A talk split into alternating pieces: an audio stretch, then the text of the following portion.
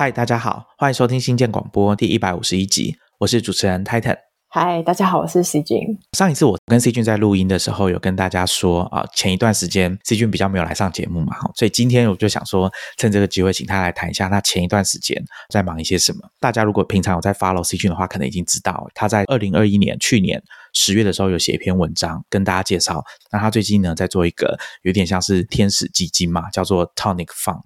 然后还有，因为我们之前跟 C 君已经聊过很多跟创投相关的议题嘛，阿西学英文哈，教大家一些从创业者出发的、创投出发的英文的专有名词，那常见的这些投资相关的词，它背后是什么意思？然后再来呢，我们有跟大家分享过关于细股创投的历史，我们做了三集，然后又另外做了一集关于 Benchmark 这个很有名的创投的故事，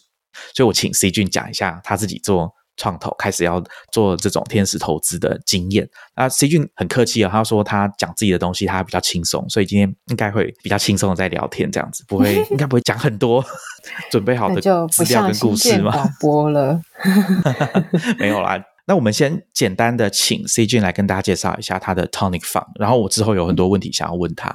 好，Tonic Fund 就是我跟 Temple，就是我先生，那也是以前我们曾经共同创办过几个软体公司，所以我们想要将我们的经验，就是比较系统化的去投资在台湾的早期的公司，因为这几年我算是加入了戏股的创投。之前在 Five Hundred Startups，后来在 Hustle Fund，都算是 Seed 或 Pre-Seed，就是中资或是更早期阶段的呃细股的创投基金。但是我常有一些自己在看国外的软体公司的经验，常会觉得说，也希望多遇到一些软体团队，如果像我们一样是比较想要借接国际市场，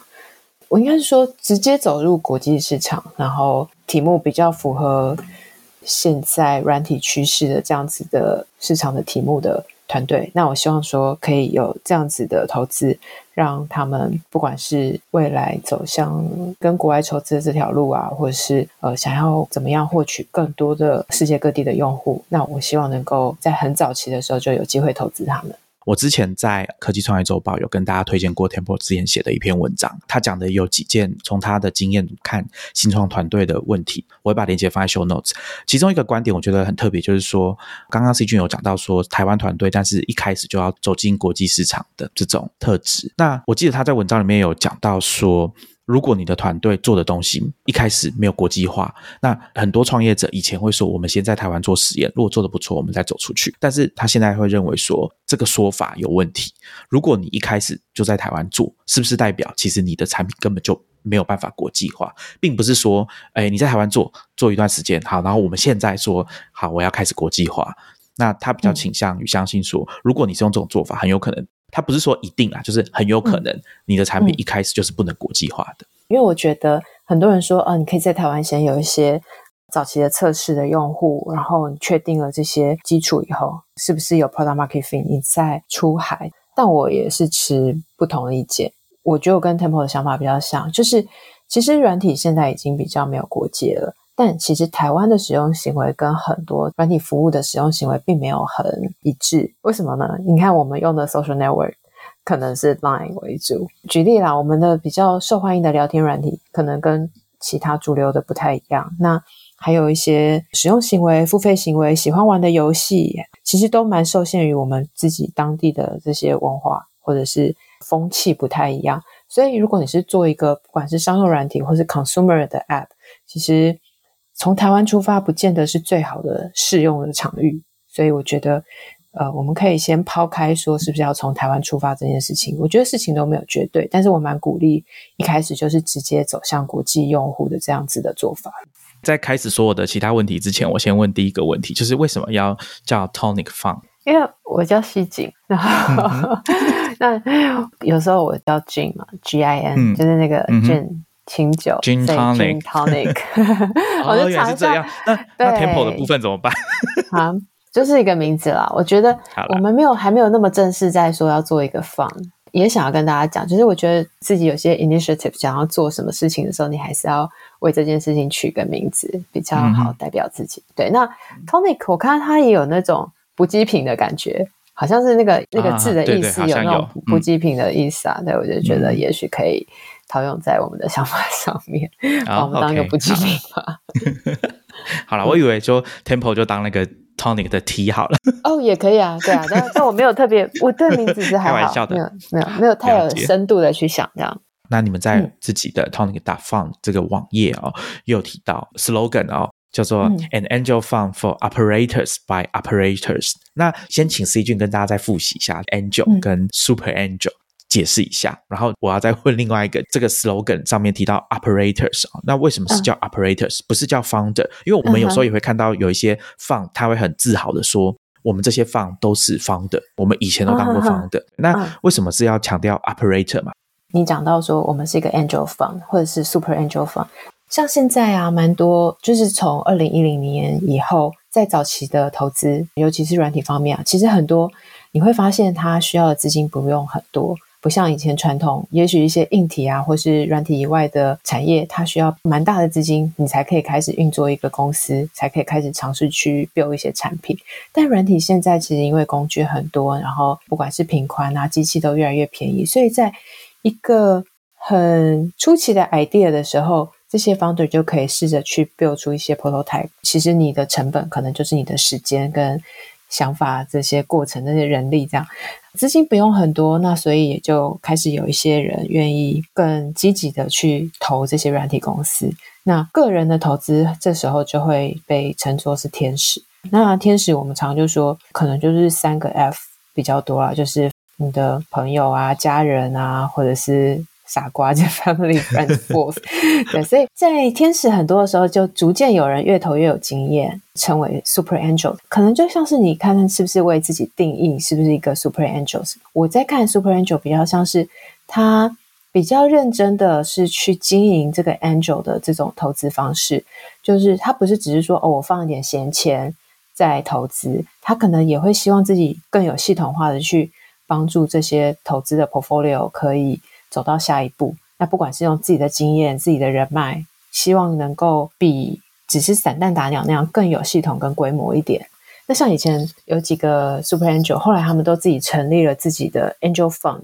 有 brand 这样，就像 Five Hundred Startups 啊，或是有一些现在也蛮有名的早期的创投，他们其实也都是从 Angels 后来有点 level up 一点，变成 Super Angels，那后来也有一个 Angel Fund 啊，或是 C Fund 这样。第二个问题，你说到为什么我们要给自己一个 slogan 叫做 “By Operators for Operators”？这个问题蛮好玩的，因为不只是我们这种营运面啊，因为这是一个流行。我觉得现在蛮多人这一两年，我觉得大家蛮强调自己是不是一个 operators。我觉得很有趣哦，因为这几年来啊，创业其实已经甚至有点像是一个 trend，创业不再那么特别了。那好多人都是 founders。而且其实 founder 的组成都有很多不同的面向啊，那像是都会知道说，你几个创办人可能都会有各自的角色啊，然后会去弥补这个团队不同的那种需求，或者是也有人是找一个名人挂在自己公司，然后当做说他也是一个 founder，对不对？founder 的角色逐渐变得比较多样化，但是真正在 run 一个公司。比如说，从 idea stage 啊，然后到实际去营运，不管是设立公司，还要去筹资，怎么设计公司的股份，还要 hiring 啊，像是如果一个公司它已经开始有一点用户，或者是正要去验证市场的时候，它到底要选什么方式去做 user interview，还要怎么样找到自己的 product market fit，这些词我们以前都讲过啊。那或者是说，这个过程中一些 day to day 的 operation，我们要用。什么样的服务啊？不管是 Trello 啊、Asana 啊，或者是我们要不要 Remote Work，要用什么 Social Media 的服务，要用什么工具来经营我们的 Community 之类的，这我觉得就不是说你请一个很有名的明星啊，或是一个很有经验的老牌创业者放在你公司，他可以这么有经验的告诉你该怎么做。那我们蛮希望说，因为我们自己也都还在市场上，所以我觉得透过自己的经验跟观察。像现在 remote work，那我们用什么？就是哪个服务，其实蛮推荐的。这这种其实我觉得就像是真的有实际在做的经验的时候，对 founder 来讲，不但减少他的时间，而且可以让他有选择的机会。做对选择，常常都会比他只是埋头不干 重要。对，讲到这个使用的软体跟经验，还有这做事的方式哦，等一下应该我们还有机会可以再提到啊。就是我觉得好像跟比较早期的已经有一些很明显的不太一样的地方了。对啊，那我再补充一下，像现在尤其我们也蛮在看 crypto 市场的。那现在你要怎么设计一个 tokenomics？还有像说，你如果要发币，你要跟哪个交易所合作啊？然后选什么链，这些其实都是很快速在变化的市场。有经验的人其实没有那么多。那这也算是 Temple，因为他现在在做 DeFi 的题目，那有点像是我们现在可以提供的强项了，不是只是投资钱而已。这样说实在，现在哪一个创投基金？都在抢说哦，我们可以提，对我们除了钱，我们其实还可以提供什么帮助？因为说实在，投资钱是最简单的。你看现在这一两年，尤其是疫情以后，整个投资的市场都非常活跃，不管是在股市啊，或者是各种投资的市场，其实大家都赚了蛮多。因为这个牛市有点持续的太久，嗯嗯嗯，大家都拼命在找项目投的时候，其实你也要观察说，你现在做的一个新的 project，你比较希望是。找到什么样的资源？所以像我们现在在提说自己是一个 operators，我也希望说我们的经验是提供给真的在 build 产品，然后在 operate 在营运一个公司的这种，他也是 founder 也是 builder 的角色的人，我们希望能够帮助他们。刚刚 C 俊其实在前面有提到说，现在做 SaaS 或者是所谓纯软体创业的创业者，他们需要的资本哦，相较于更早期，如果大家还记得我们以前在讲 VC 的历史的时候，早年哈，第一个 Arthur Rock 他投资 Intel 那个是做硬体的，而且是半导体的东西，但是到了后来，现在有一部分的这个软体的创业啊，他们需要的初期的启动的资金哈，相对来说是比较低的。那我在读 Ben Thompson 那篇文章的时候，他其实有引用他以前写的讲 AWS。那我们知道 AWS 是 Amazon 在二零零六年推出的一个具备相当大弹性的哦这种网络运算能力的服务。那发展到现在，应该已经有百七十几个、一百八十个好下面子服务这样。那最有名的可能大家有听过嘛？EC Two 啊、S 三这样子的产品。就是因为这些东西出现之后，其实降低了蛮多软体创业者前期的成本，特别是 SaaS 这种需要用到 server 的产品。那之前我跟 C 君在聊 Blogger 的时候，那时候创业的时候就真的需要一台主机。如果大家还记得，Even Williams 那时候还要跟大家集资出钱让他买 server，这种状况到现在应该是非常少见的情形了。Ben Thompson 就有在里面说，那既然创业者或者说做软体或者是做 SaaS 的创业者，他需要的资金下降的时候，这些就是手上拿着大钱的 VC，他们要跟别人竞争，他们除了钱多之外，他们还可以提供什么东西？不要让自己沦为所谓的笨钱啊，就当 money 这种说法。我读到那篇文章这个部分的时候，就会想到说，我们刚刚跟大家分享说，现在有一些创业者哦，他们在募第一轮的钱，或者说一整轮的钱的时候，他们不见得需要传统 VC 的投资。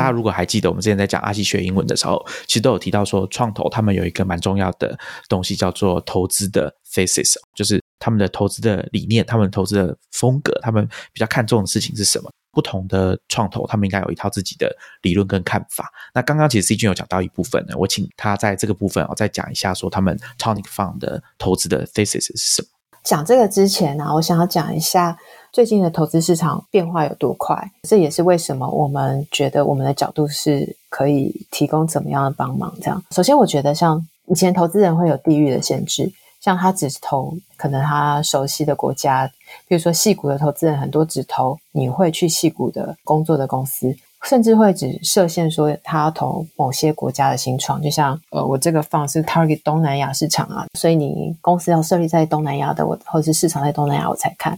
可是现在疫情以后，全球现在很多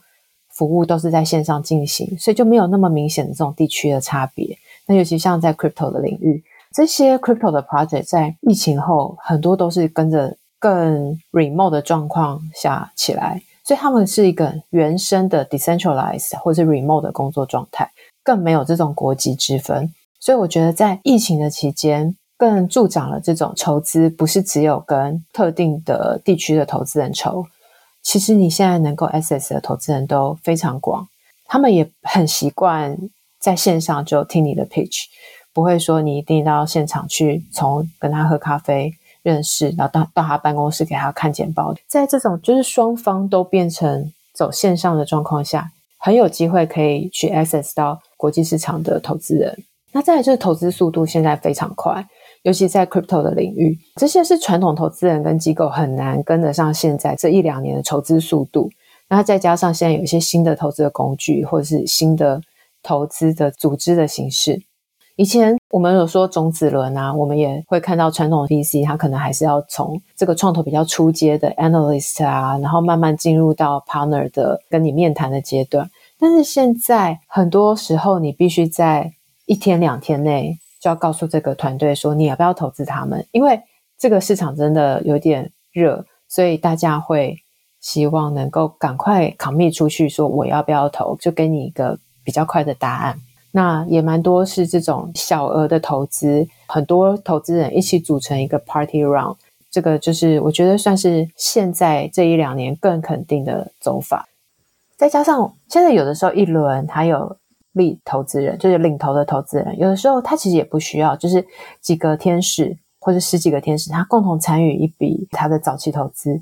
有的时候，创办人会期待说，哦，有一个 closing，就是哦，我这一轮什么时候结束？但有的时候，他会是持续在见投资人的状态。那时候，他可能叫做 rolling close，就是又有新的投资人来，他可能就再看看他当下的公司估值大概是多少，可以再继续收投资人的钱，就比较没有一个时间限制。所以现在筹资的方式或管道其实还蛮多元的，也蛮多创意的。所以就是一直在进步中，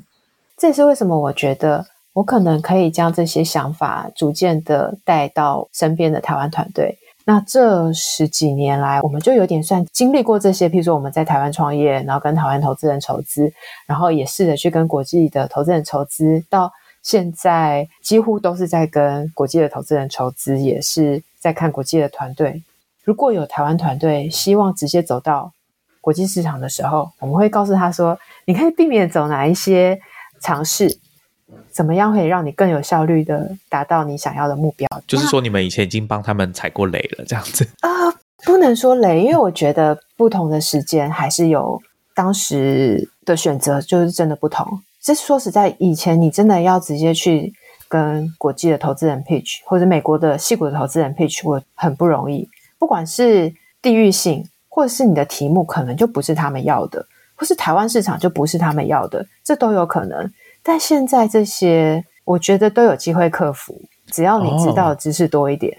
你是说，就有可能包含原本的 VC 或者是投资人，他们自己的想法，可能因为这两年的关系也有一些改变，或者是再把时间拉长一点，这个趋势就是投资人已经不是那么关注，说只有在戏骨的团队才会被他们的眼光扫到。他们可能也开始看其他地方、其他类型可以投资的新创公司。对，但我想市场还是大家很关心的。我可以蛮肯定的是，大家不会因为说有一个服务它专做台湾市场而吸引到细股的投资人的投资。我觉得机会非常小，因为你能够做国际市场的题目其实还很多。这几年，呃，我们可以看到 SaaS 的成功服务的经验，就知道很多事情都还没有被系统化、软体化、数位化。对啊，所以只要你能够切入一个角度，其实机会还很大。回到你刚刚问我的，就是我们的 C 四，我想要投资的有没有什么方向？我们也是不限地域，但对台湾的这些创业的团队，我们是算相对比较熟悉，因为我们的经验都是在软体，所以我们希望以纯软体的创业为主，可能会有七八十 percent，我们会希望能够投 crypto，或是现在大家比较讲 Web three。就是区块链相关的公司，这样七八十 percent 算蛮多的，几乎可以说是主力。呃，算对，但是 crypto 相关的，然后 SaaS 服务，或是也有些如果有兴趣做 consumer 的服务，因为我们以前有 QQ Messenger 或是做 Gamelet，就是直接是面向 consumer 的。那我们在这方面一直都还有蛮有兴趣跟经验的，所以这几个方向还是我们的主轴。那 Crypto 跟 Web3 应该就是像我们现在目前的兴趣啊，就是专场比较希望能够多看这方面的题目，也是因为我觉得我们相信未来应该会往更多的 Crypto 的方向走。我们现在录音的当下，就是这几个月，我们应该都是比较关心像 DeFi 或者是一些 Crypto 相关的工具。NFT 可能就比较不是现在那么有信心的，因为我觉得 NFT 可能在这几个月被大家炒的有点过热，对我来讲是有点失焦。虽然我之前也觉得 NFT 应该是很有机会，但现在就觉得可能需要沉淀一下。这是第一个支持是纯软体的题目。那再来就是，如果是你直接希望找国际的投资人，然后目标是做国际市场给国际的服务用的，那。不是台湾或中文的用户优先的，我们也蛮想支持这样的团队。然后还有接下来，我觉得有一点很重要，就是你觉得我们可以帮得到你的，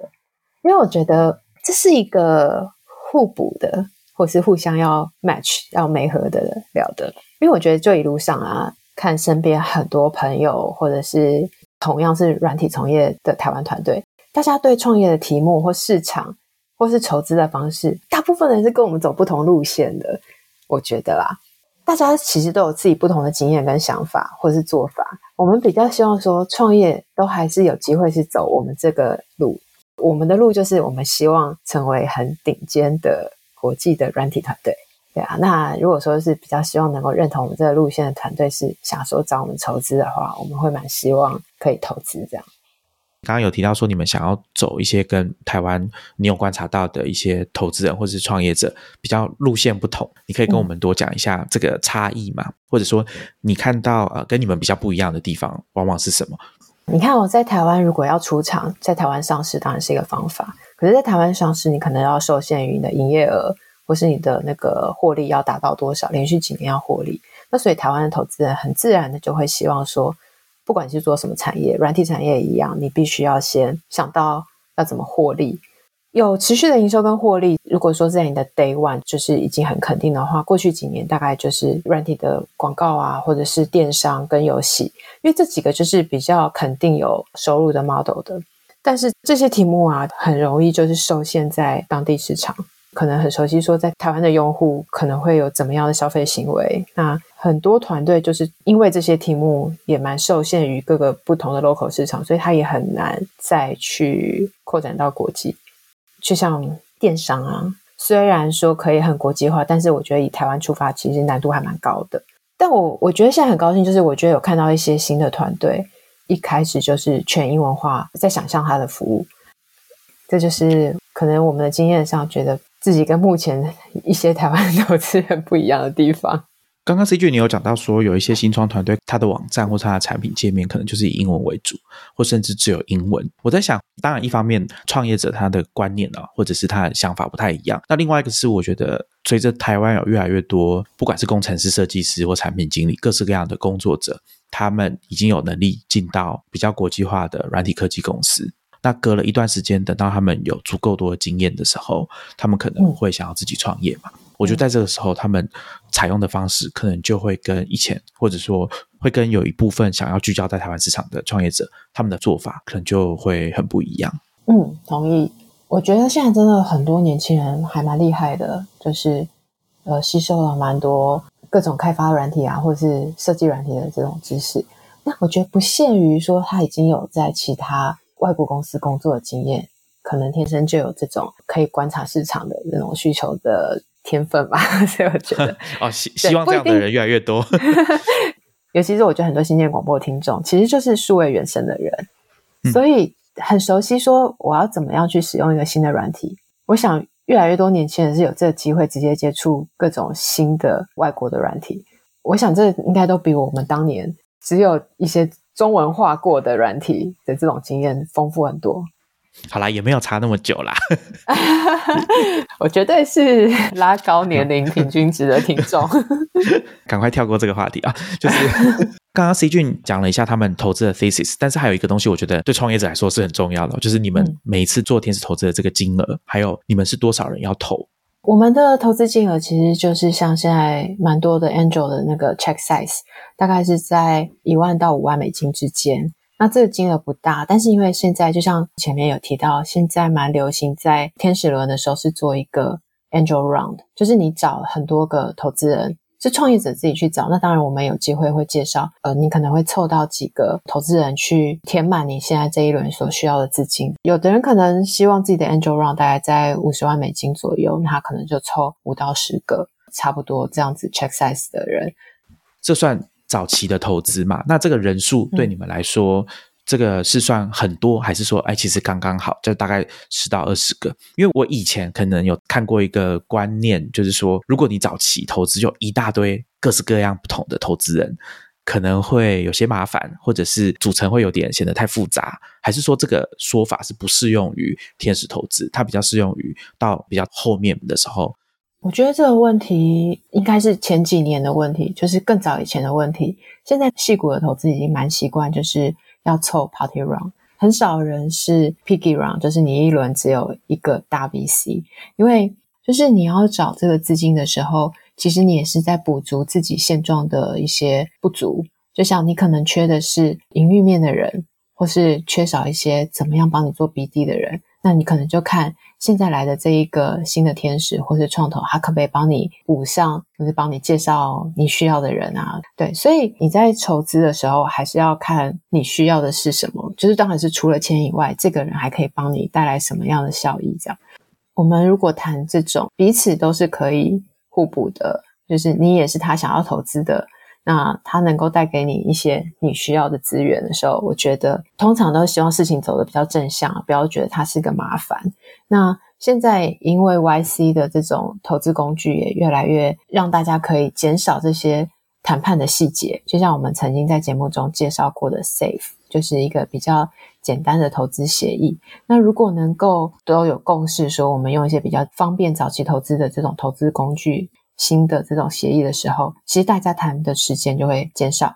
其实你不用多啰嗦一些投资细节。我想这个对创业者或者是这个新创环境来讲，其实已经行之有年了，所以应该大家蛮习惯。现在你早期投资人是比较多的。我觉得反而是要注意的，就是大家在看自己在筹一个天使轮或早期的种子轮的时候。估值可能还是要注意一下，或者是你你要看一下自己是不是已经让出了多少比例的股份。我们比较不倾向说一开始你就已经给出超过十 percent 以上，因为我们是还最早期的投资人。但如果说你接下来还有一些筹资的计划，你希望去找细股的投资人，你希望能够申请 YC 或是像 Five Hundred Startups。他们投资的金额或是他们的比例都有他们自己的规则。如果你一开始已经给出太多，你就超过了他们可以投资的阶段。这些都是一些虽然不是很严重的事情，但是却是都要注意的事情。如果你因为这是不可逆的吧，对不对？就是你刚刚讲的，如果我一开始已经把股份给很多出去了，然后我才要去找。呃，像 YC 或者是细股的投资人的话，那这件事情你没有办法恢复啊，或者说你要把它恢复到之前的状况，是难度是很高的。对，而且你很难说服你之前的投资人去接受你接下来要拿一个比较低估值的投资，所以呃，蛮希望是你还没有筹资的状态，或者是你还没有很多天使的时候，可以欢迎来找我们这个阶段的投资人。其实现在还有蛮多。非常早期的基金，它甚至比 YC 啊或 f i v e Star 这样的基金更早。现在大家都希望能够更往前去找到还没有被 YC 选上的，觉得很有趣。就是如果一被 YC 选上，其实大家都期待你的估值接下来就跳得非常高。对你 YC Demo Day 完，可能你就呃筹个五个 million、八个 million 可能不是问题。那你可以想象那个估值就提升很高。就还有像今年 YC 它有一个新的投资，就是。所有今年 YC 的团队，它除了一开始的那个十五万的投资，它还可以再 offer 你一个五十万美金的投资。所以，对整个细股早期的投资来讲，其实是很有杀伤力。因为跟 YC 投同一个阶段的，如果公司又被 YC 投了，那其他人要抢就很不容易。所以这些早期基金，他就要想方法，能够在更早就找到你，对，找到你这个团队。founder，但万一你的产品还没有什么 traction，你还没有很肯定的 idea 的时候，也有这样的基金，比如说像 Floodgate，这是一个很有名的呃戏骨的创投，他想要投负一到零的阶段的，就是你可能已经想要创业，但你 idea 还没有那么肯定，他可能会提供你一些帮助你去设计你的 idea 啊，帮你去想你有没有市场这些事情更早期的想法，就希望能够投资你，先把你这个人抢住这样，所以我觉得。这两三年来，越来越往早期去抢案子，所以说实在，现在真的是世界各地的软体创业者的一个很好的上风。我补充一下，刚刚 C 君讲说 f l o g g a t e 投这个负一到零啊，他们用的这个东西就是 Peter Thiel 之前那本书从零到一的这种比喻方式啊。那如果我们有听众还没有读过这本书的，我推荐你赶快先去读一下。那真正在进入是否要投资啊，你们做评估的话。仔细一点来说，你们会特别看重哪几个地方？你们会跟他们索取哪方面的数据，还是甚至你们会想要看他们的 balance sheet？如果他们跟你说他们有的话，因为刚好之前我看你贴一个 program 的推文嘛，他就说他他在看团队的时候，他不会看这些东西。嗯，那我想那个，如果我们现在看一个题目，应该还是关心说，它这个题目本身，就我们来看它有没有市场。也许我们自己都比较片面，所以我们也会听创业者觉得他怎么看这个市场。那我觉得市场是基本上我觉得最重要的，但是就它产品本身呢，应该会看它几个营运上的数字。譬如说，我觉得我们比较关心 retention，不是说只是看他怎么去呈现这个数字，应该是像说他怎么去分类他的族群、他的使用者，然后他怎么去。判断说这个 retention 表现好不好，有点像是其实想知道他关心这些数字背后的原因。嗯，那另外就是像他如果要获得新的客户，他知不知道要有什么管道去获得新客户？大概会要花哪些成本在获客上面？所以我觉得比较是关心创业者他在想这个题目，还有在营运上面这整个事情的逻辑。这样，如果我们的想法是比较 match 的话。然后是说，我们可以交流一下，我们怎么看这些数字。有的时候我们也会遇到一些创业者，也许看法不一样。但我是觉得，有的事情我觉得有有正确性。就譬如说，你可能是进某一类型的服务，你必须看的就是那一类的用户的活跃数字啊之类的。但是有的时候会发现，有一些创业者他可能关心的数字不太一样。譬如说，他可能是做旅游类，可是他告诉你他的活跃用户是多少。比如说他可能是做订房，但是他告诉你他的活跃用户是多少，我会觉得他可能真正在看这个生意的细项的时候，我们想法会不是一致的。所以你们比较注意的，其实应该是说来找你们的团队，他们怎么思考这个问题，看的应该比较是这个逻辑，而不是他告诉你说哦，所以这个我们观察这个指标后面数字是多少，两个比起来，可能是他怎么想、怎么看待这件事情，对你们来说是比较重要的。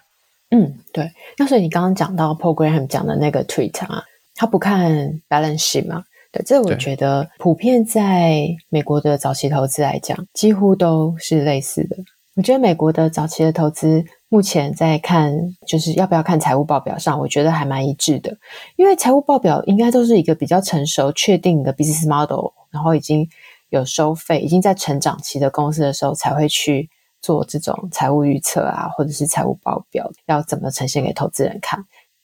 比较走财务方面的筹资的时候，比较是这样。但是在早期，真的很多人比较关心你的 product 或者 service 本身。那产品跟每个类型的服务都有自己的这个类别的营运要关心的数字，所以我们比较关心你是不是有机会成长。那你知不知道怎么样有更多人会想要使用你的服务？你知道未来怎么样的收费方式是可行的？这些我觉得还是比较重要。就是你了解，但不应该是说你 day one 就要去试做很多。毕竟一开始你都要一直去调整你产品，是要找到比较对的用户族群。这样。那在你们决定说要投资某个团队之后，接下来你们会跟团队倾向怎么样跟他们互动？会希望说很定期的啊，要看他们的数据，深入的去讨论，或者是说主要是由他们决定什么时候来找你们？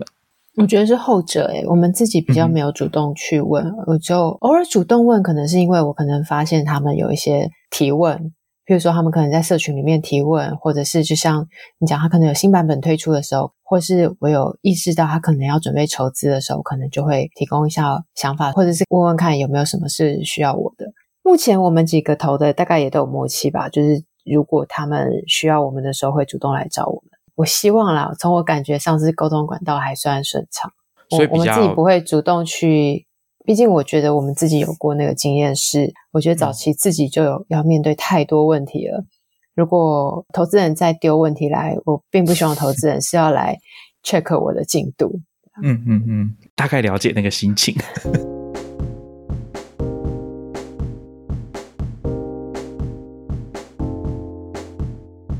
当时宣布 Tonic Fund 的时候是去年十月嘛？那嗯我猜你们在这篇文章出来之前，包含一直到现在，应该已经有投了几家公司了。我们当初在成立这个想法的时候，Temple 他们做 Perpetual Protocol，他们自己也有几个投资的 fund，因为 Perp 在做 DeFi 的关系，它有一些算是他们的生态基金，他在那个基金已经有投了比较多国外的 DeFi 相关的团队。那回到我们自己在希望能够多投资一些台湾团队来讲，我们在 Crypto 的题目里面有投像呃有一个 T House，T House 在做一个 DeFi 的产品，它是一个 DeFi 的投资策略。我们有投一个 Lutex，比较强调是做就像 NFT 的 marketplace，但是比较强调给 GameFi 相关领域的这些 NFT。呃，另外还有一个笔记软体，之前有上过新建广播的，他们是 Heptabase，他们以前的题目叫 Project Meta，就是呃一些原因哦，想那个 Meta 这个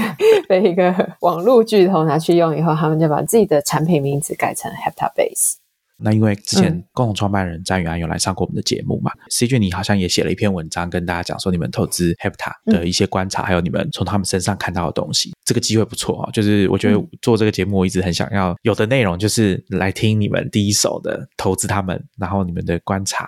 Heptabase 其实我认识他们的时候是去年九月，他们因为当初想要申请 Y Combinator，所以就是想要找我可以聊一下。所以就是在录完音之后，啊你录音是什么时候？录应该是八月上架应该是九月吧。差不多那个时候吧。嗯我觉得我先哦，因为我那时候就知道，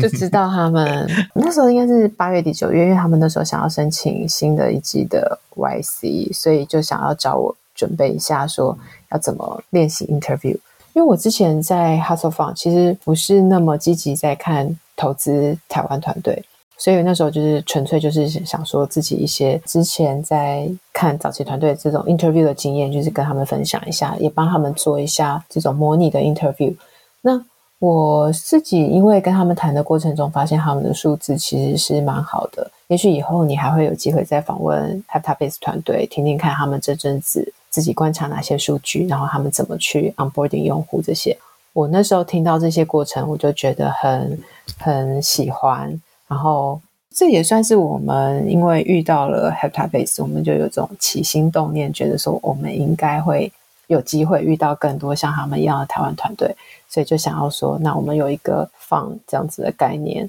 认真的去做一下针对台湾团队的这个投资，这样觉得还蛮高兴。就我们成为他们的第一个天使投资人，也介绍我们的好朋友就是 Co-Mentor 的 Waiting 一起投。在过程中，除了就是帮他们去想怎么去 apply Y Combinator，也帮他们介绍一些校友，让他们有更多 interview 的练习的机会。那很高兴他们后来入选了最近的这一期。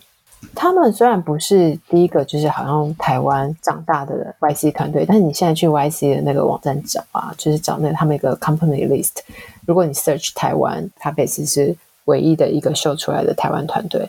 虽然以前也有几个就是台湾的团队去申请上 YC，不过也许当时他们有一些呃，就有在美国设定办公室啊什么，所以他其实就列自己在 pilot 啊，像 Mixer Box，我记得查了以后，他是列在 Palo Alto 的公司这样子。所以其实我觉得现在看到说，哎，有一个是列在台湾的上 YC，其实心里也是觉得还蛮开心的。而且他们其实，在做产品开发阶段的时候，大部分时间应该都是在台湾。对啊，就是这个疫情的时候，他们自己 remote，而且 base 在台湾，然后就这样申请上 YC，而且也用户在世界各地。这个部分啊，关于 Heptabase 的故事，有兴趣的听众可以去听我们之前的录音，那我会把链接放在 Show Notes。那这个部分，我想要再问一下 C 君啊，因为你在那篇文章里面有提到，你从 Hepta 团队上面有看到一些觉得很不错的做法，或者是你觉得可以分享给想要创业的人啊，想要走这条路的人的一些建议啊。一开始我听到他们又是做笔记软体的时候，其实说实在的，我自己对这个领域没有那么熟，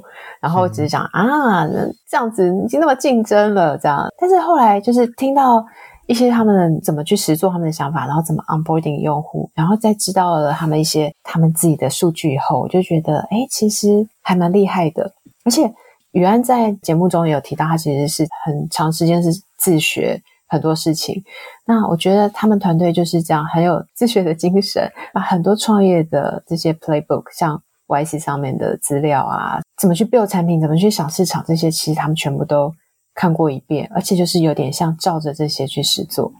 刚好就在我们录音的可能前一两个礼拜，张元安他有把他自己当初在看 YC 的 Startup School How to Start a Startup，用他们自己的工具 Heptabase 啊，做了一个有一点像是说他整理完分析之后的架构图，放在网络上公开给大家看。那一方面当然就是秀一下说他们的 Heptabase 的东西做出来可以是长什么样子。嗯。譬如说，我们在一开始认识的时候，我们有问他一些数据。譬如说，我们问到 retention，我记得那时候他们可能还是用 Google Analytics，但我现在有点忘记了。那那时候 Temple 可能跟他们提到说，像我们以前用 Amplitude 跟 Mixpanel 这样子的数据分析工具，因为他们可能是那时候已经用 Amplitude 了。对，那我们在聊天的过程中，就是分享一下说，要怎么样去把用户分群看那些 cohort 的数据。那很快的，他们团队就把 Amplitude 的 Mastering Retention 的整个文件全部都看完，然后自己去实做。我觉得他们可能实做一套更好的，就是留住用户的方式。所以后来知道他们用户 onboarding 以后，还有一些使用状况，听起来也是觉得这个产品真的是蛮值得期待，未来应该也会很受欢迎啊。对于呃有这个知识管理的需求的人来讲，虽然这类的 tool 也蛮多的，但我相信它还是满足了不少人的需求。所谓市场上竞争者已经很多，或者说刚好我们过去这两年看到很多新类型的笔记软体，那但是鼓励大家可以去看一下他们的 Discord，可以看大家使用者跟他们团队之间的交流热烈的情形，还有关于笔记软体的功能开发、使用的情境、场景等等的，可以看他们的讨论。刚刚 C 君有讲到自学能力很强。因为现在网络上已经有很多资讯是大家帮你整理好，而且是很有价值的。像之前有提到 YC 的东西，然后还有 Amplitude 他们的这个 Retention Playbook。那我觉得这是新一代的创业者哦，就你应该要可以去善用这些资源了。反正是资讯太多，要怎么选择你想要的走的那个方向？对啊。还有一个是我看 C 卷有讲到啦，这种网络原生世代创业的优势嘛，哦，自学要资源很多，这也算一种优势哦。相较于呃，可能十几二十年前来说，再来还有一个是使用的软体啊，这是在刚刚在讲 Tony Fun 啊，也有讲到说软体创业。这些团队在使用已经既有的这些工具上面是怎么用的？他们用的这一套方法是什么？然后还有 Heptabase 在经营社群跟用户互动这件事情。然后 Onboarding，大家如果稍微了解一下 Heptabase 当时是怎么让使用者去参与他们的测试产品的阶段的做法，我觉得啦，听完应该都印象深刻，因为他们就是一个一个。然后每一个人要花可能三十分钟到一个小时，去跟这个单一的使用者教他们怎么用，传达他们产品的想法，了解使用者是怎么使用他们以前在用的笔记软体，或者是他们希望 Heptabase 可以帮他们达到什么目标，做到什么样的事情。还有一个，我觉得也可以请 C 君讲，他们有网络原生时代的网感啊。那 我觉得“网感”这个词，因为我以前就有听过 C 君在讲，这不是我发明的。不过我觉得，就像有人说有树感。有语感，有吗？那我听到这词可能是两三年前听到瓜吉 （A.K.A. 台北市市议员）那个邱伟杰，他之前在一个访问里面，他大概就提到说，像有些名人他们要做新的 YouTuber，他们就没有那么有年轻人的网感，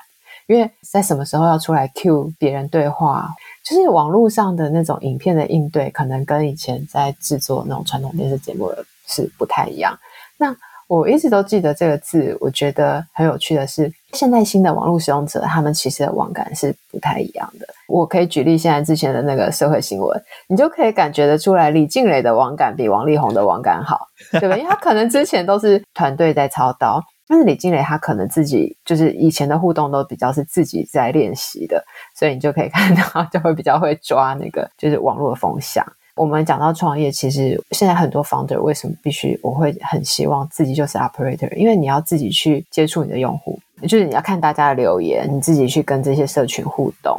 以前你可能就是找一个小编，或者是你找其他的，你可以外包这整件事情出去。但是真正在早期的时候，你真的要更了解用户，要让大家喜欢你，你必须自己亲自去参与很多事情。你要怎么样善用这些工具去和用户沟通？然后去 build 出你自己的社群。现在年轻人他们使用的工具，他从小就习惯这种应对方式，我觉得这是年轻人的优势。所以我觉得我也是像你一样，我在 Discord 上面观察他们怎么跟用户应对，我觉得都很熟练诶，不是他自己可以外包给小编的，他马上就知道。别人提出的需求是什么？是他可以提供的？什么是他自己想要做的？他自己就比较能区分，不会被一些声音就带走他的方向。最近有个想法，就是说，其实大家也可以去多找找看各式各样的产品，他们成立的 Discord。你不一定要对他们的产品有兴趣，或者是你不一定要去用他们的产品，但是你可以观察一下他们在 Discord 上面是怎么彼此互动，这个社群的活络的状况是怎么样，练习自己的网感，这样啊，对。在我觉得他们很愿意分享，我想这也就是新一代就是年轻网络人就是很习惯的事情。我觉得普遍来讲啊，很多现在美国的这种软体公司公开的 blog 或是 Twitter 可以看到很多是 founder 或是自己官方愿意一直在更新自己的版本啊，或者是提出一些创办人的 vision。那我觉得 Habitat Base 他们团队其实也是一个很愿意分享的。宇安自己的 blog 也写过很多他在这段创业时间的历程，譬如说像，因为我们有建议他们直接在美国开公司，他也很快就将他这个开公司的经验，哪些是听来的，哪些是他靠他自己去归纳的，我觉得他都将过程就是整理的很仔细。然后我觉得这就是近年来这些软体公司啊，这种网络公司的精神吧，因为重点不在你是有很多的秘辛。而是你在分享过程中，你也将这些资讯整理，也算是有点在建立经营的社群跟产品的理念，在传达给别人。在台湾是有，但是我们可能我们的软体纯软体产品的公司没有那么多。对，而且其实也不是只有说新创公司分享这些啊，如果创投也可以多分享，那也很好啊，让双方都比较了解。嗯，有道理。我必须要说。那时候在听到你们投资 Habitat Base 的时候，有一个小故事，我觉得蛮酷的。所谓的缘分这件事情，因为宇安跟我之前也不认识嘛，啊，我们是经过一个共同朋友介绍的，他就在网络上 Google 我的名字，发现哦，原来我们以前有创办过一个公司叫 g a m l e t g a m l e t 他就写说他小六的时候就很爱玩我们上面的游戏，叫《光晕战记》。他觉得说那游戏太好玩了，所以让他想要学写程式。那没想到他到大学的时候，才真的可以放下一些他的就是学业啊什么，投入说试试看写一个程式啊，或是做出一些游戏给朋友玩。那他就写到说，这些学写程式的事情，就是一直都算是他累积的经验，然后直到他现在做这个服务这样。反正我这样很平铺直述的讲，但是其实我当初 看到那个讯息是很激动的，对，一定的吧？对，打出文字的背后，其实我应该都哭了。但这个《光阴战机》是我们那时候公司另外一个创办人小哈他呕心沥血的游戏，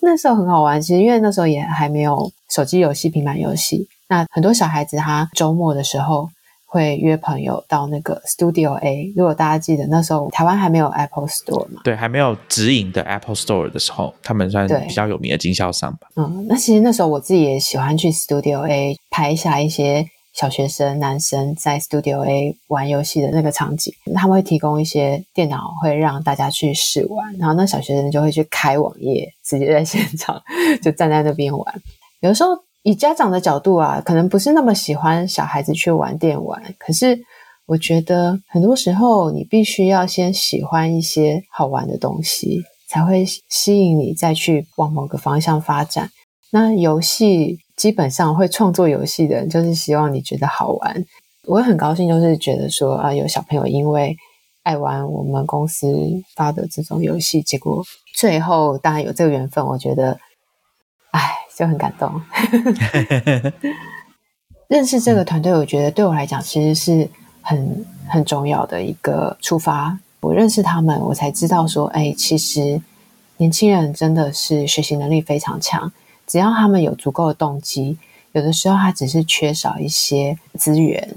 那他就可以开始了。在美国，就是有很多的创投在投资很年轻的团队。就像刚才有提到，甚至是负一到零的阶段，都有人愿意去支持这些年轻人去尝试。有时候我们很简单的说一句话，就是“你创业不要怕失败”。但是说出这句话的人，他可能没有办法去体会正在创业中的人失败的时候，他机会成本其实是很大的，而且有些事情就像不可逆的，因为你的同学可能去了台积电，可能去了联发科，你要不要真的去做一个感觉机会比较渺茫的国际市场的一个软体服务呢？所以我们需要更多相信说，年轻人只要有动机，然后他有一些自己自学的能力，他其实是可以有机会去尝试的。那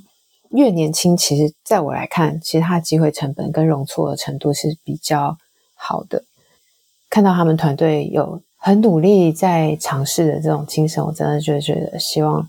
自己能够做点什么。我很难讲说他们接下来的路会不会很。很好走，毕竟笔记软体市场其实也是很竞争。对，那但我想，我觉得我们每一步本来就是在累积自己的经验，跟每次就是在做判断选择。我很希望就是他们能够持续在 build 产品下去，也希望能够有很多人因为看到说这是可行的，譬如说我真的就是直接走跟国际的比较顶尖的从头去筹资，如果。你也是有这样的心，就是想要去做这样大市场的题目的时候，我觉得我们就是彼此都可以一起努力，然后我们应该都可以一起学到什么。那我补充一个，刚好是最近发生的事情啊，就是 Heptabase 做了 Open Beta。现在大家去他们的网站，应该都可以不需要经过跟他们预约 onboarding，你就可以去使用他们的笔记软体。那只不过他们的试用啊要付费，每个月七美元。那当然第一周可以啊无条件退费。那很多人就会好奇说，包含我啊一开始看到就会觉得说，哎呃为什么不是先试用，然后七天之后再？问你要不要付费？当然，我当下就想说，哎，有没有一个可能是他们是想要找一开始就愿意付费的使用者？那这样的话，其实目标就很明确嘛。因为如果有一个这样的软体是说，你要先填信用卡资料，然后我们会先扣款，那之后如果时间到你想要退款，我们再给你退。这个门槛一定是比呃什么都不问直接下载开始使用还要来得高很多。那因为他们这个是 Open Beta，所以肯定是还需要。这些使用者的意见。那当你的使用者族群在扩大，或者说很快的在扩大的时候，有几件事会影响它的产品嘛？比如说各方的意见，你接触到的族群越多的时候，你有可能会遇到更多你原本没有想过的问题。那刚刚 C 君其实有讲到嘛，每个市场大家在使用产品的习惯是可能是很不一样的。那当你今天这个东西是完全开放给大家自己去下载的时候，可能会有这些 feedback。但是对张元安他们的团队，因为就我所知，他们人应该蛮少的。所以在处理这些 feedback 的时候，他们应该会想要集中精力去处理，对他们来说是有效的，或者说这个使用者是真的要使用他们的产品，那跟他们的开发的方向或者是对产品的想法是有一致性的，那他们可能会比较愿意投入在这方面，跟跟这样的使用者接触。那如果是一个呃，我只是来看一看，对你们的产品的兴趣，或者是我其实提出来的意见，并没有经过我很深入的去思考，那因为我没有付钱嘛。所以人家讲说我没有 stake 在里面，我就随便讲。那其实对他们来说，这就有一点像是杂讯。所以用这种先要求你填信用卡资料这件事情，应该是某种他们也想要做一些筛选吧？我想。对啊，这以后也许还有机会访问他们的时候，可以问问看他们为什么这样做决定。不过我觉得像十年前，呃，我们讲很多那种 growth 的方法，是真的就比较不一样。我觉得这就是这十年软体开发。还有，不管是在注册啊、登入啊，大家以前都很强调 frictionless，但是现在大家已经习惯付费了，而且希望的是有 retention、有忠诚度的用户的时候，其实大家也都会去尝试一些，希望你的 community，你希望你的用户是什么样子的人留下来。跟以前很不一样了，就像你刚刚讲的，对我我可以感觉到这个有差别。像那时候 Room Research 一出来也是啊，每个月就是要十五美元。你过了那个 beta 阶段，就是所有人你要用就是要付钱。那我觉得这个就是很大胆的，跟以往不太一样的做法。嗯，对啊，现在大家都习惯了订阅还有付费这些事情，我觉得真的是一个有不一样的时代了。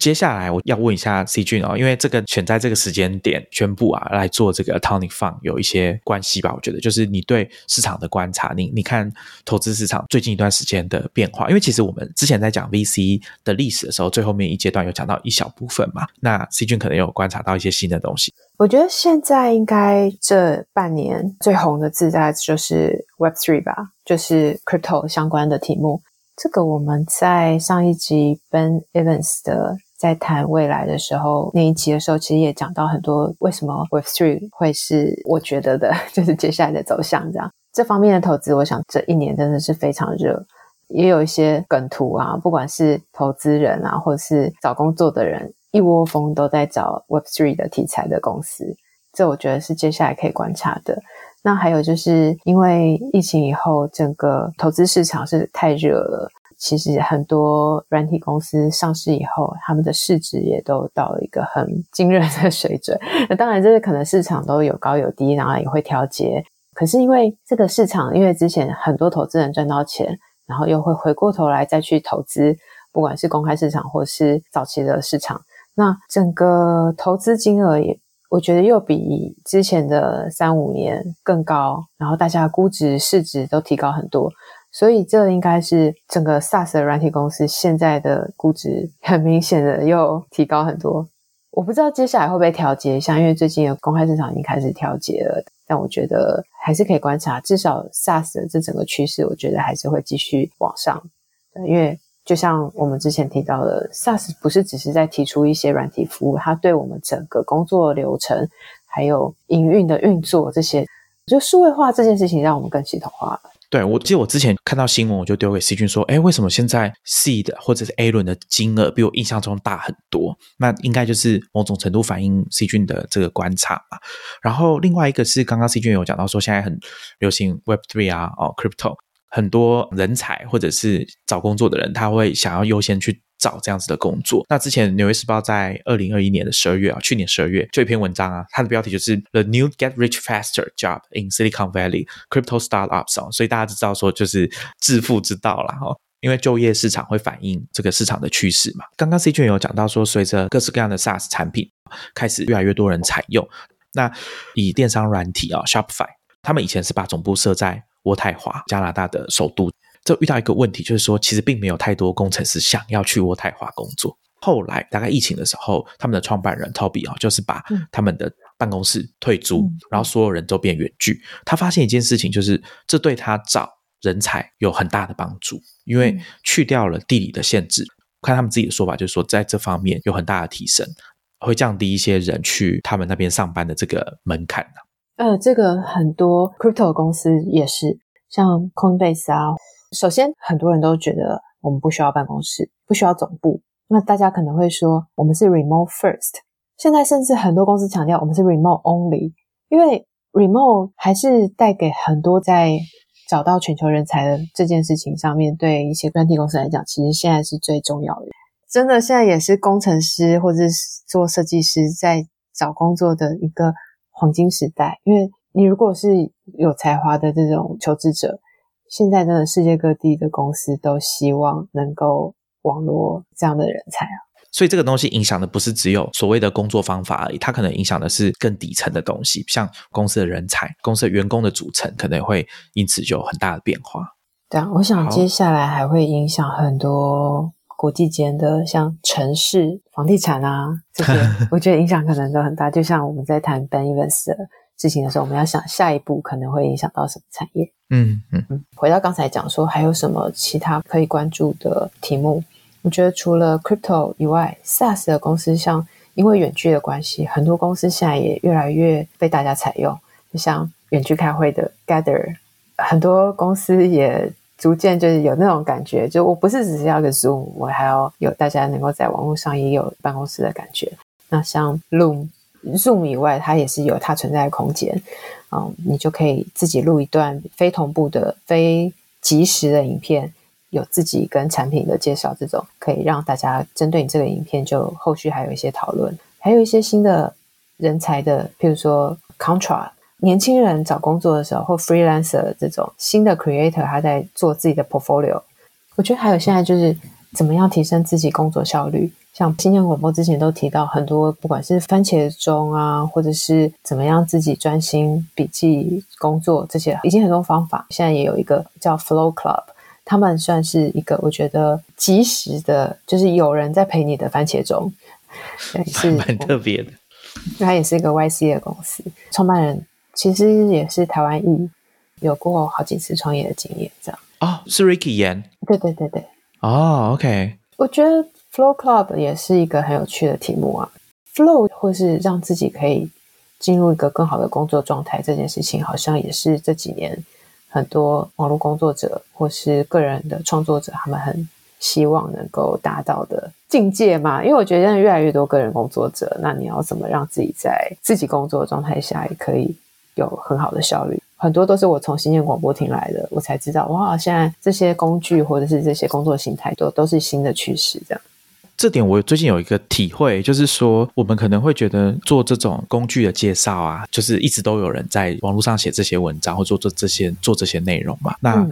好像有时候会不小心，因为这个主题性质的关系，有些人在做的时候就会说啊，我不过也只是在介绍一个工具而已。但其实就像之前雨安来我们节目谈到嘛，在使用一个工具的时候，它有可能会改变你的。工作的流程，或者是改变你的想法，就是你的 concept 可能就会因此改变。因为你在使用这个工具的时候，你其实也在落实这个工具背后设计的哲学。那这个影响就不是表层的工具的功能，或者是它的 UI UX 这个部分而已，可能会有更大的影响。那用这种方式来看待分享这些新工具，我就会觉得说，哦，那它还是有。一直会有它的意义在里面，不是这么简单说我们只是流水账在介绍产品。那像刚刚 C 君有讲到 Loom 啊，L O O M 这个，我们之前在这个 Star Rocket 的 blog 上面有跟大家介绍过。我觉得这个产品它特别的地方在于说，今天这个画面是比如说我的一个电脑的画面，然后右下角有一个我的脸这样子，在跟大家做有点像荧幕录影，那同时录下我讲话的这个影像跟。界面的操作，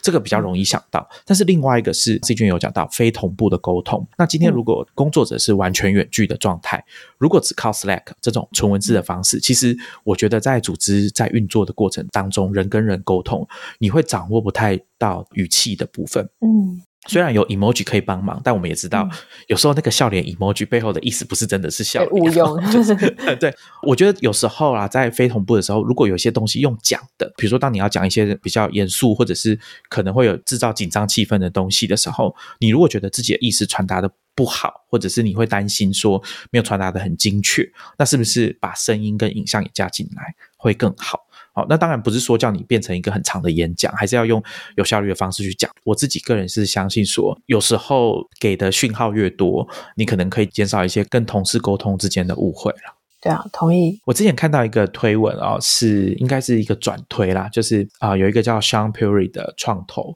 那他有投一个啊，有点像是多人协作的这种 IDE 的工具叫 Replete。我今天才看到 Jack Dorsey 在 Twitter 上面说这个东西很棒，那他转推了。啊，应该是 Lambda School 的创办人吧，Austin Ored。他说他观察到越来越多创业者在筹资的时候，完全都是从其他的 found 啊，其他的创业者，而且是还在创业哦。正值在创业的人，资金啊是从这些人来的。那他们甚至会把一些已经很有名的 VC 的资金排除在这一轮之外。然后他就会讲说，这对 VC 来说可能是一件蛮残酷的现实。那我刚刚说的这位 Sean Perry 他就同意这件事情啊。他说这有点像是戏骨现在正在发生的一些小秘密这样子啊。像他自己就有一个 group 是有八个 founders 哦，那他们完全就是可以 lead 你整个 run，在所有的任何 VC 要介入之前。他们就可以来投。那我觉得这个概念跟以前我们在讲说，投资者也曾经是创业者，这个概念上有点不太一样。他们是正职还在创业的人，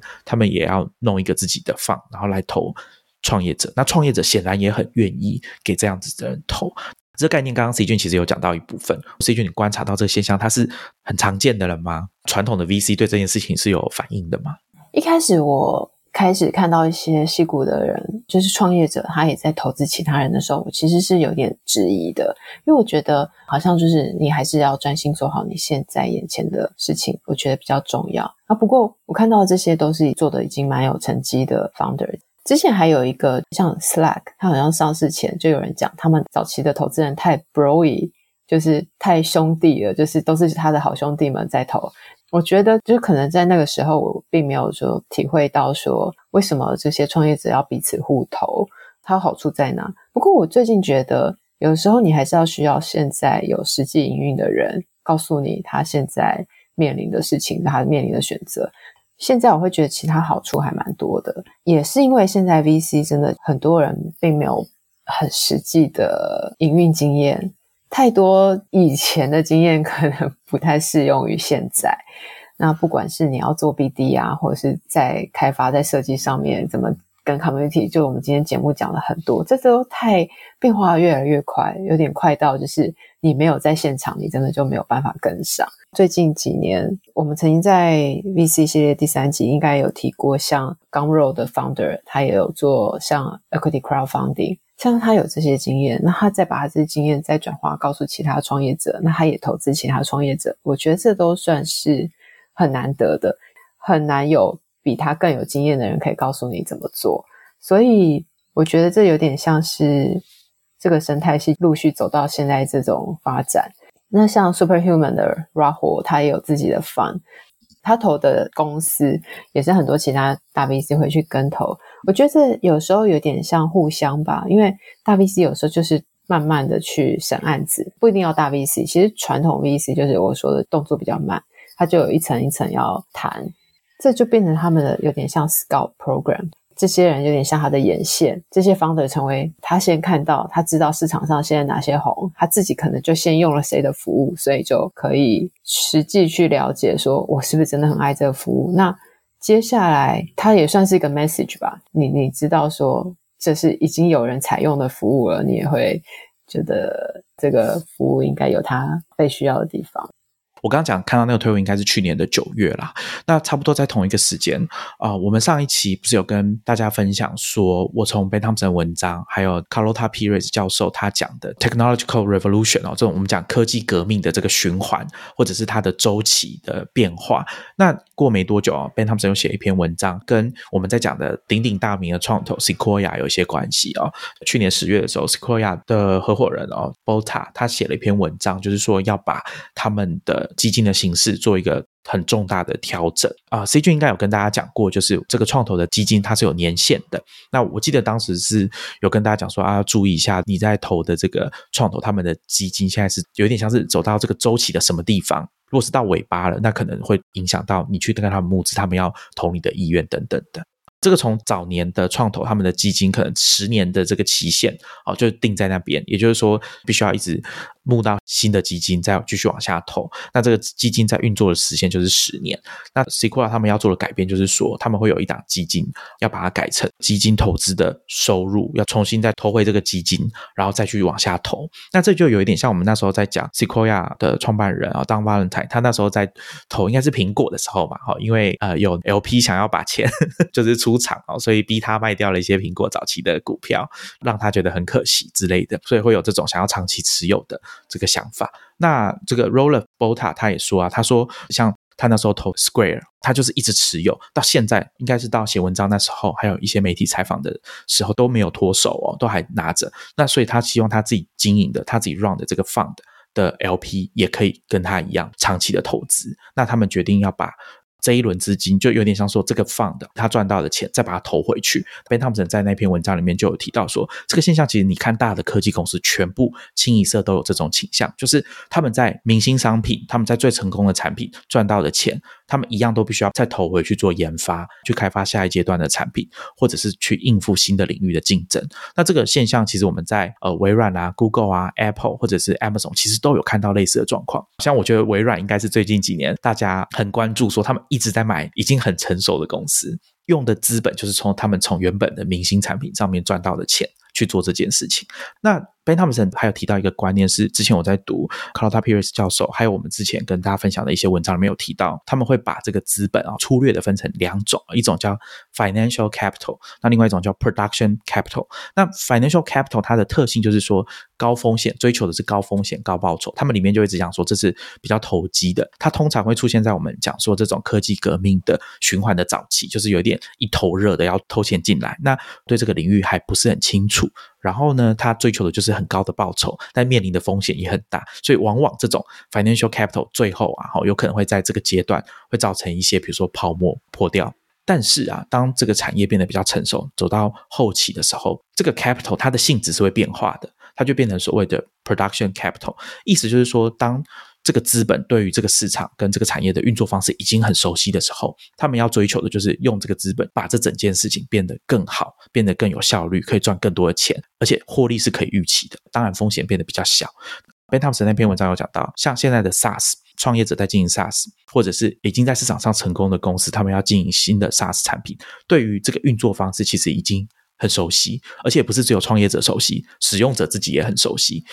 我觉得也跟我们上次在讲 Ben Evans 在讲的，现在在经营 SaaS 产品的公司，绝对是有机会上到几十亿甚至上百亿美元的估值。那这件事情在比如说我们讲二点零早期好了，是比较难想象的。那也是因为这个原因，Ben Thompson 在文章里面讲说，你看现在有一些创投都已经从 financial capital 变成 production capital 了，他也因为这样才会怀疑说，科技的革命还是在。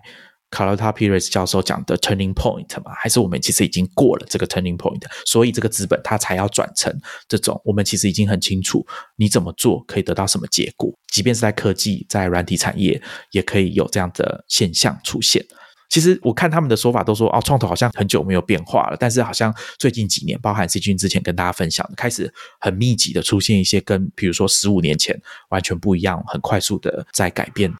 好，那最后我再问一个。如果要当一位创投啊，不管是天使投资人，或者是去创投基金工作，要当一个 LP 的话，你觉得他的个性上是需要比较乐观的吗？因为你要花这么多钱去，不管是你的钱还是投资人的钱，如果你很悲观，那这种高风险投资做得下去吗？然后再加上很多细股的创业者给我的一种感觉，就是他们如果没有办法保持正面积极的态度的话。像 Web 三好了，如果他们对这个东西的发展没有很乐观的话，那我不知道 要要怎么继续做这个题目啊。但投资人是相较于创业者有比较多选择嘛，因为创业者一次就是大概创那么一两个创业，但是创投可以投别的团队啊。还是说他这个东西是一个比较出来的，跟其他的创投跟他投资的团队的创业者比起来，他是要比较乐观，还是说需要有时候要做一个互补，就是当被投资的团队太乐观的时候，身为创投要拉回来一点。我想，基本上会在新创产业的，或者做创新的事情的人，可能都是对未来比较乐观。譬如说，还有就是你想要关注的这个行业啊，或者你喜欢的某些类别，因为你喜欢它，所以你觉得它会有一些事情可能会朝你预测的方向走。对这方面来讲，我觉得应该是会偏向乐观。那我觉得，因为刚好我比较喜欢这一路走来的这种软体，然后跟软体带起来的一些事情。所以，我对这件事情来讲，我想大方向是对整个产业是算乐观。再加上有经历过 Web Two、Web Three 这些事情，我相信接下来还有很长一段可以让我觉得很乐观的时间。啊，嗯嗯，对。那还有就是，我越来越喜欢的事情是看年轻人在发生什么事情。这个也是我觉得在我 逐渐变老的过程中，我感觉到的。我以前可能没有那么意识到，其实年轻人总会有一些新的想法。可是现在有很多新的东西出现的时候，我还蛮开心的。可能跟很多身边不在这个产业的人来讲，我是偏向乐观对。因为不管是看到新的 App、新的 Social Media，或就是比较大类别的东西出现的时候，我可能就会都比较期待，一起去想象它可能会有什么事情发生，这样。这个想法，我觉得我可以体会。你说看到新的东西，尤其是整个领域出来，或者是小一点好了，一个 App 出来，那个期待，或者是你对后面的想象。之前有跟我们的另外一位来宾李如一也有讨论过这件事情。他说他虽然对网络比较感觉到有点幻灭啊，从初期的网络到现在，但是啊，他说可是只要有新的 App 出来，他还是会第一个冲去用，所以这方面他没有什么改变。对对对，我可能不是那种会冲第一个用的人，但我对于。哎，年轻人又喜欢一个新东西的这件事情，我常会觉得啊，对，常会感到哎，好喜欢哦，就是就有新东西要带，感受到那个活力嘛。对对对对，有一点啊。好，那我们今天其实不知不觉跟大家讲了蛮多东西的。本来想说聊天应该很轻松，很快就可以讲完。那我们会把相关刚刚讲的啊，不管是 C G 他们 Tony Fund 的文章，还有他们。Tony 放的网页啊，放在我们的 Show Notes。如果有兴趣，如果你觉得自己有符合刚刚 C 君讲的那些他们想要投资的团队的特质，那欢迎你就直接去 Tony 放跟他们联络。那我们今天就跟大家聊这边，我们下一集见，拜拜。谢谢，拜拜。